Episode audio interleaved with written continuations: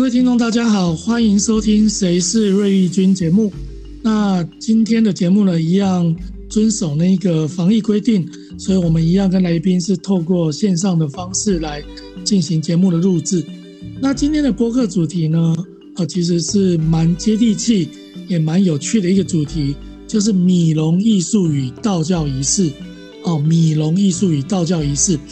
那会准备这一期主题的原因，是因为，呃，其实，在前一阵子啊，与呃云林的五条港安西府呢，曾经有一个建教祈福大典。那在那个大典里面呢，出现了一个让大家都觉得啧啧称奇啊，然后也写下台湾历史的一个全台湾最巨大的一个护国降龙的米龙。那它的制作者呢，是国内知名的米艺达人，也是道教法师哈，人称那个斜杠法师叶俊南。那所以，我们今天呢，特别邀请到呃那个俊南法师来我们节目，来聊一聊这一个道教的仪式啦，还有米龙艺术以及他的一个创作的一个历程的部分。那我们先欢迎那个俊南法师，俊南法师你好，英俊老师好，还有谁是瑞丽君？所有全世界的听众朋友们，大家好，我是来自新竹的叶俊南阿南道长。嗯，是，那。阿南道长其实呃身怀绝艺啦，那不过我想由他自己来介绍是更好。那是可不可以请那个阿南道长你自己介绍一下你的背景，让听众们了解？好，那谢谢英军老师对小道阿南道长的厚爱哈。那有机会来到谁是瑞丽君的这个节目呢，来分享这个我从小自幼。承袭这个台湾传统的道教文化的一个一个脉络思维。那呃，很棒的是，我生长在道教的原生家庭，也就是说，家中呢继承这个道的志业呢，已经将近呢隔代不算哦，已经是正三代的这个台湾北部的道教道法二门的这个道士的传递。那以前呢，其实不称道长。一个成为你要成为道长呢，除了是这个道德高强以外呢，你的修为还有个年纪呢是匹配的。所以呢，呃，道长这个学名呢是近这两年呢才被才被呃尊高的推崇。那以前呢，我们叫做有道之士，你对这个呃地方的呃举凡是生老病死苦的这个脉络呢是了若指掌。所以呢，一方霸主的这个道教士绅，也就是说，他充满着理学跟道学的文化。那道长呢，本身的修炼呢，是必须要有三一命谱相跟威不怕下者的这个十义精通。所以呢，要成为一个有道之士呢，呃，他不是十年就能够训练而成的，而是平常呢，呃，不管是社会环境的空间结构的改变，或者是未来的趋势呢。还有道教的玄学呢，它都是互相掺杂并进，所以我有这机会呢，能够自幼呃生长在这个新竹的南香山的地段，那呃现在在太初玄清宫呢当这个住庙的道士，相对的呢，我对从小呢就对这个道学艺术啊，还有传统的呃中国思想的这个艺术概念呢，有非常棒的一一个融合。所以呢，也就这一次呢，将我小时候自幼的所学呢，融入在我们这个安溪府的这个安溪大教呢，做了一条护国龙绳。嗯嗯、那我们把这个龙绳呢，借由最传统的安龙谢土的教谢仪式，然后呢，来把它诠释成为一个呃所谓的宗教的艺术。那用这个米的文化呢，让它产生了新的生命力，贴近人民，拥有共鸣，这样子。嗯哼，哇，那从刚才那个阿南法师的讲法里面，其实一个道士的一个养成啊，他需要很多记忆能力的一个培养啊，不是一般人想的，就是说好像随随便便都可以当道士。那除了这个之外呢，阿南法师的一个特别之处是在于本身也是家学渊博，所以让你从小就培养了这样的一个一个怎么讲一个背景。以及这样的一个视野跟一个志向哈，往这边发展。那不过刚刚因为提到呃这个米龙之外，也提到说您是一个斜杠法师啊哈。所以我想，我我们今天先从一个呃一个最基本的问题问起，我们再来谈您斜杠这一块。那是不是可以请您先简单介绍一下所谓的道教仪式的一个渊源，以及它的一个功能性的部分呢？嗯，台湾呢其实是一个宝岛哦，它把中国的这个不管是宗教文化啦，或者是中国的这个中心核心的思想呢，那道教呢它非常的特殊，它融合了这个杂家所有的理学，那自己整出一套这种治世的方法，也就是说悬壶济世，那济生度死的概念呢，来做一个传道的预设过程。所以呢，我们早在这个汉朝呢，呃，大家都知道的这个五斗米道，张道陵天师呢所创的这个五斗米道，那其实呃，应该在推到最前面啦，是由这个张良呢，他他他将这个这个这个道文化呢，慢慢把它诠释出来。那我们道教呢，尊奉这个太上老君为这个道教的教主，就是嗯呃道主。那教主呢，是由我们张道陵天师来创立的。那由他呢，在这个汉汉前汉后的过程当中呢，慢慢去集结这个五斗米道，创立的这个二十世纪，慢慢形成了这个地方的道学文化的脉络。那一直到了这个魏晋南北朝之后呢，有另外一另外一个新道教的文化兴起。所以呢，很棒的地方是道教呢，它在这个华南华北呢，一直的不断的酝酿，然后从民间的呃巫溪的概念。一直到朝廷官方所认重的一个道学渊源，那创创了这个，在这个应该是说玄宗时期，唐太宗呢，他他将这个道文化呢推到极致，因为呢，他认为太上老君就是他们家的老祖宗，所以呢，相对的呢，在这个时候呢，就把新的这个道学文化重新整合了之后呢，呈现了这个三清的一个概念，他把呃。我们的太上老君这个这个道的概念，跟灵宝派、上清派的东西呢结合之后呢，重新诠释出来一个新的道学文化，一直流向到我们台湾呢这块宝岛，呃，有漳泉、闽粤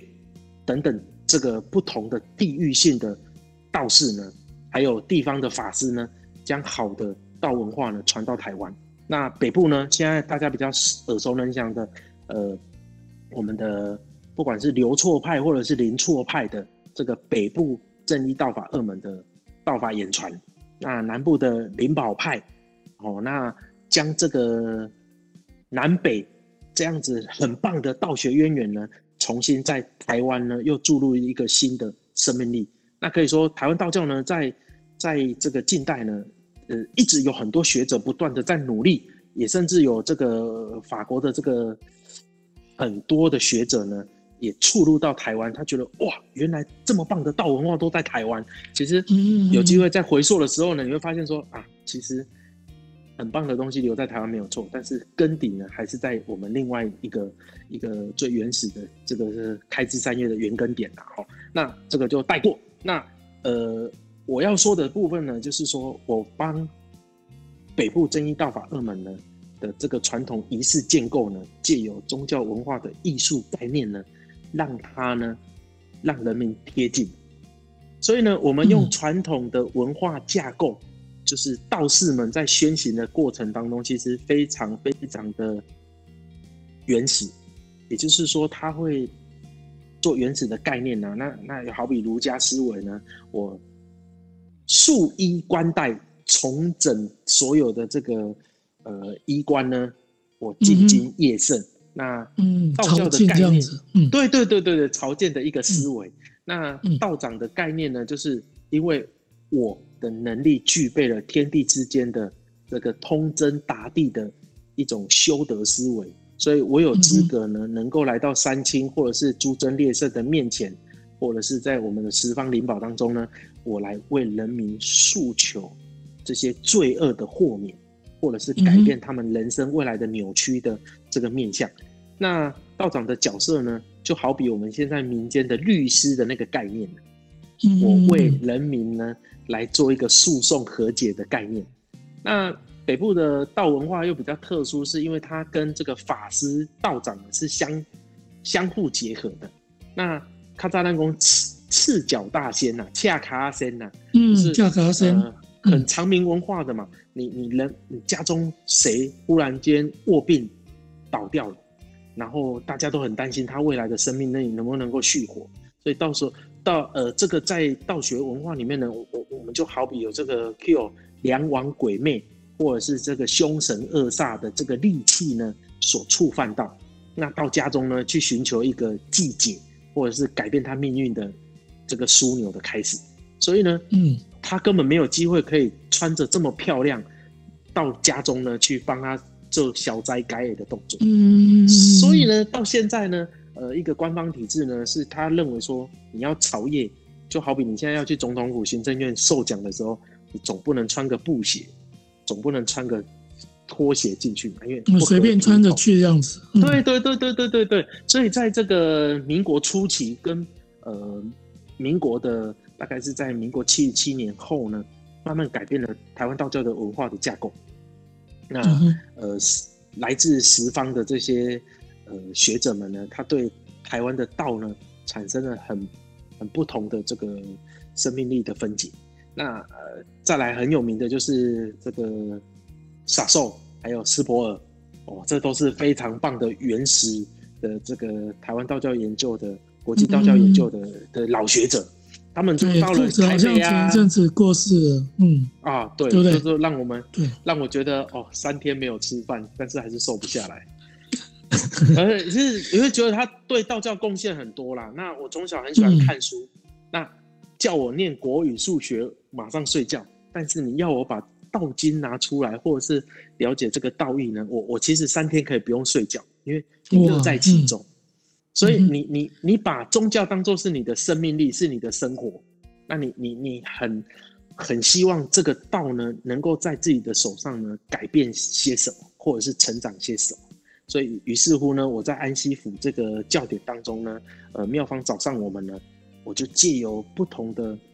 道教的传统的这些仪式宣言呢，把它变成了另外一种的宗教艺术殿堂，来做一个仪式宣言之后的另外一种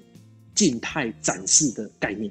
嗯哼，那你可不可以跟我们讲一下米龙的概念是对于道教仪式来讲是一个什么样的一个一个象征，或者它具有什么样的功能？是。那传统呢？其实哈，这只米龙其实是不能乱做的。举凡是新工动土，嗯、或者是重修寺庙宅宇，嗯、那闽客呢，他或者是家中的这个宗祠，那再来就是说，让、嗯、呃这个某出啊，在你要开这个龛的过程当中呢，一定会触犯到这个土地。让这个地灵呢受到干扰，嗯、那于是乎呢，我们就必须借由这个安龙谢土的仪式呢，把这个安联安联嘛，安宁安宁，把这个安宁的这个概念跟跟这种意味呢，希望地方能够宁静、妥协、安和的那种意会。那送虎的这个仪式呢，相对性的就是比较有一些禁忌。那这个东西呢，就就是牵扯到宗教的文化的神秘色彩，因为有一些犯上凶邪，你必须要在安龙谢土圆满之后呢，把不好的东西呢，请他们各回本位，不要让我们在兴工动土的这些修集啦，或者是重修建造的过程当中，一定会有人受伤，或者是扰动这个土地的这个。孪生、师生、胎生，你看不到的这些生灵，那你必须要第一个改变他们，感谢他们，在恭送他们回归到原始的点。那让我住进来的地方，或者是神明安坐之后呢，都能够得到一个非常棒的神圣空间。这个就是圣与俗的转变。那将这个圣回归到原始的空间，帮俗呢，第一个送走，第一个呢。呃，也请他不要再来做一个呃触犯的明阳两利的这个凶煞的这个这些妥协就对了。那安龙谢土呢，不像说现在呢，可能你你可能也会在招财法会的仪式上面看到有米龙啊，祝寿仪式当中也会有米龙啊。因为其实米龙呢，在近近这个十年来呢，道长们呢，他他是一个坛场布置建构的非常好诠释的一个一个仪式的静态展演。嗯嗯，嗯，那它很具有具象化。嗯，哎，没有错。那不像说，呃，可能道士呢会划划清这个界限，也就是说，我们现在人家很喜欢讲的结界。那借由结界呢，把它变成一个很虚无缥缈的境界。人民总不像道士有在修炼嘛，所以他没办法去分真化气的来去改变这个磁场。所以呢，我们就帮这个龙呢产生了一个定义。那其实呢，米龙呢，最早最早龙的诠释不单单只是米龙。它可以用纸糊的，也可以用这个某种大自然的生命呢来去改变它。但是因为呃，我刚刚有特别提到嘛，那道教呢是以这个五斗米道为主，所以呢，道士呢一定借由我们随手可得的这个白米。那白米呢，以前不是随便拿得到的，一定要是有钱的这个王相公特殊阶级啊，嗯，对。你才有机会来拿到这些东西嘛？啊不，卡扎龙无米要煮，安吉然后可能够提米来来做什么？这是一对啊，所以很多人就会误解啊。哎呦，这个民以食为天呢，你拿着东西来表演啊，来诠释啊，是糟蹋这个天地粮食。其实不是的啦，哈。那这我在这边特别更正，也希望大家借由这个，在我们分享。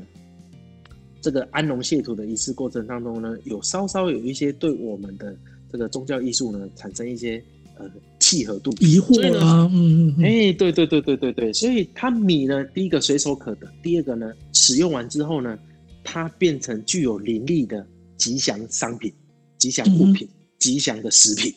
那、嗯、这个也就是说，我们把肾跟属呢做一个转换，那米呢本身它就有生命力嘛。那借由这个谷豆的概念呢，呃，我我们让它重新整合之后，产生了一个巨型的米龙。那这一次也破了九万多斤的这个米，嗯、那其实九万多台斤嘛，哈，对对对，将近快十万斤左右了。因为我旁边又帮他设计了这个，嗯、应该是说前所未有，完全是大自然的这个谷豆，用这个小米啊、黑豆啦、黑藜麦、红藜麦啦、绿豆啦、嗯、黄豆啦。还有一个很棒的这个橘色的这个扁豆，来，嗯，变成了一个吉祥的彩色的巨幅的地面上的这个平面作品，那也也造成了这个短短九天呢，将近快四十万人呢前往去观赏。那呃，我们从中也也花了非常多的力道，也希望说，呃，借由这个安龙的仪式呢，第一个。不单单只是在建教过程，因为妙方最主要是诉求说，呃，国家能够平安，能够守护着台湾这块宝岛，所以我们就比较夸大的，呃，将这个 slogan 变成护国龙神啊。那其实这个部分呢，相对的，我们也请到的台湾最高的领导者，也就是我们的这个正副总统，还有院部的院长呢，都亲临到。这个地方呢，为国家来做一个祈福的动作，那那这个也看得出说我们对国家的用心，还有道教文化的一种另一番的诠释啦。也就是说，呃，借由这个传统的艺术，因为以前哦，这个米哦做完之后不到四个小时就要收掉，嗯，要叫道长抓一只米龙，其实不太容易啊，要让它那个龙形啊 呈现啊，最最早你知道吗？英军老师跟你分享一下哦。最早这个米龙哈，它它其实很特殊，它就是用这个金子，还有碗跟酱油匙，还有汤匙，还有传统的这个导游迪亚，那我们把它变成一个龙的头的具象，然后呢，借由这个方寸之内的这个草席呀，因为草席代表这个青龙的概念嘛，那上面画这个八卦的方位，也就是代表天地定位。那八卦能够妥协，八方妥协的概念，所以呢，完了之后呢，我们就借由嗯这样子的摆设呢，做完之后不到两个小时，全部都收掉了，因为隔天要安坐啦，要入宅了，根本没有空间让你可以这样子做静态的展演。那是现在为了要吸收更多的呃信仰者，或者是仰慕者，或者是观光者来到这个空间当中呢，产生了一个共鸣，跟人民有一些互动，所以呢，我们就让这个空间结构变成了一个呃。更大的展演型的形式来做展演，动态的动态的仪式就是道士的仪式嘛。那呃，请神开光，再来就是安龙，安龙告诉他东南西北哪里有什么禁忌啦。然后呢，我用了什么东西，那也手谢完之后就会做三献礼。那三献礼就是在道教仪式或是儒家思想当中呢是非常着重的，呃，非常棒的一个教谢守谢的一个。贡献的仪式，所以呢，出现礼、雅献礼、三献礼圆满之后呢，我就三层殿礼礼事圆满了，就不再酬谢了。那闽南语就说旧令无味啊，晚晚啊，这时阵呢，所有的好东西呢，呃，谢谢你们的护持。那希望你继续守护这块很棒的善地，呃，能够守护的这一块很清灵的这个安详的住进来的人啊，或者是朝拜的人都能够出入平安。那完了之后呢，就把不好的这个神煞呢送到南宫的上王，摩勒西嘎上去这个瓦害，把这只老虎，嗯、这是不好的凶神恶煞呢送到这个，嗯、把它送走，嗯，流走了，顺水推舟了，顺水推舟，嗯，对对对对对对对，就让它完全呢、嗯、产生了一个新的重建建构的神圣境遇，嗯、对，但是安龙谢土最基本的一个建构。那我们借由这个道教仪式啦，还有宗教艺术呢，因为我从小就很喜欢画画，也非常喜欢呢将道教的图像呢呈现出来。那呃，尤其呢，我我我收集了非常多的这个南北或者是呃华南华北的一些道教的图画挂画，那有民间的画彩，也有官方体制所所呃帝王呢花费很多。经费的这个心思呢，来把这个呃很棒的三星画像啊，还有这些十方救苦天尊啊等等的这个十方诸神呢，能用官方体制的那种架构呢，去让它神格化、更精致化。那看完这些东西呢，你就对我们台湾的这些传统道教文化呢，也希望说做一些变革啊。那我们能够变多少，其实就是用双手的力道。去呈现给国人或者是全世界的这个这个道教文化之窗的一一扇窗，那希望大家能够探头进来看一下台湾的道教、台湾的文化，还有美丽的道教文化的色彩。嗯、那也刚好去年有这样子的舞台让我去诠释啦，那我非常开心。嗯、对，是哇，感谢阿南那个法师跟我们讲了哈，就是说米龙的一个由来，然后传统的一种就地取材到。现在透过一种展演式的方式来进行某一种宣教跟仪式的一种共同呃互相呃协助的一种方法，然后他也提到说，哎，其实用一个新媒材的艺术方式，特别是他透过他的一个设计的一个美感哦，那把这样的一个米龙的艺术能够提高到一个呃具有国际性的一个视野。那今天非常高兴，不过最后还是请阿南法师再提一下，那这个米龙啊。因为我们现在你也知道说，现在疫情很严峻嘛，在我们录制这个节目的时候，我们都还在一个三级的部分，所以我们用线上录制，可不可以讲一讲？哎，那这样的一个米龙呢，跟我们现在疫情有没有一个什么样的一个关联？然后可以对我们带来什么样的一个象征，特别是宗教上的意义？哦，是，其实宗教最大的神秘力量来自于安定民心嘛。那、嗯、呃，在安和的这个地域当中呢，也就是说。呃，灾厄的开始呢，道教其实是不做任何的灾教酬谢仪式的，所以我们在去年呢，呃，最严峻的当中呢，到呃舒缓，我们我们庙方呢极力的想要来做一个酬谢天地之间的谢神仪式，所以是教谢诸神嘛。那嗯，道教呢，它借借由这样子的呃仪式过程呢，希望说上天给人民新的一个忏悔解过的机会。那我们办完之后呢，其实一直到过年期间，呃，很多疫情呢也都也都很平顺。那很可惜的是，因为境外一路的部分嘛，那嗯呃去年呢，其实我们在做的过程当中就很心惊胆跳，因为我个人认为啦，因为呃爸爸从小就带我们看这个武术的面相啊，他一直觉得说，这疫情其实还没有全然的消灭掉，因为国度与国度之间的这些渗透，你没办法来去做一个网络，因为毕竟还是要有经济的概念嘛，要有经济的取向。那人民有时候其实遇到了灾厄呢，我我相信呢，刚好借这个机会呢，改变自己，降低彼此之间的利益关系。所以，咱较早有一句话讲，喝天别爱就像喝来牛啦，你平常就要有积蓄的。这个是道教人他说，勤俭呢能得上苍的护佑，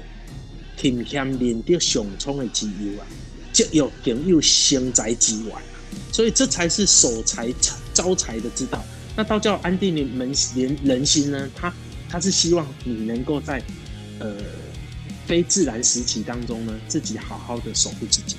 不要去造成别人的困扰，或者是我们被别人造成我们的困扰。所以，诶，道教的概念就是两仪嘛，一进一退，出生到下生。所以呢，它这个冬至跟夏至呢，做一个转换，永远是生生不息的。你进我就退，你退我就进。那中庸之道是是一个非常棒的一个对自我的评价改变，也是对未来的世界做一个平衡的沟通关键。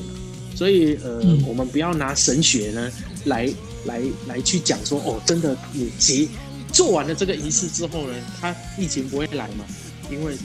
早在几千年的文化，他的仪式呢不外乎就是告诉你做完了赶快回家吧。没有你的事的，不要出门。等到这个，我们送煞一定要把你赶回去家中啊！对对对对对对对，这概概念是一样的嘛？啊，你就回去嘛。等到人家已经鸣金三响，代表说平安的、顺利了，你再出来，乖乖的出户嘛，那自然而然就不会染疫了嘛，对不对？我相信这个大家都能够接受了，大概是这样。哇，我们今天很高兴哦，可以邀请到那个斜杠法师。我们叶俊南法师啊，阿南法师来到我们节目，跟我们谈了这么多呢，特别是刚才最后这一段话，非常发人省思哈，也告诉我们宗教，特别是道教呢，跟疫情的一个关联性。那今天呢，最后呢，再一次感谢俊南法师啊，来到我们节目，那也谢谢各位的收听，谢谢大家，谢谢大家，谢谢英俊老师，大家所有谢谢，嗯，谢谢，拜拜，拜拜。拜拜。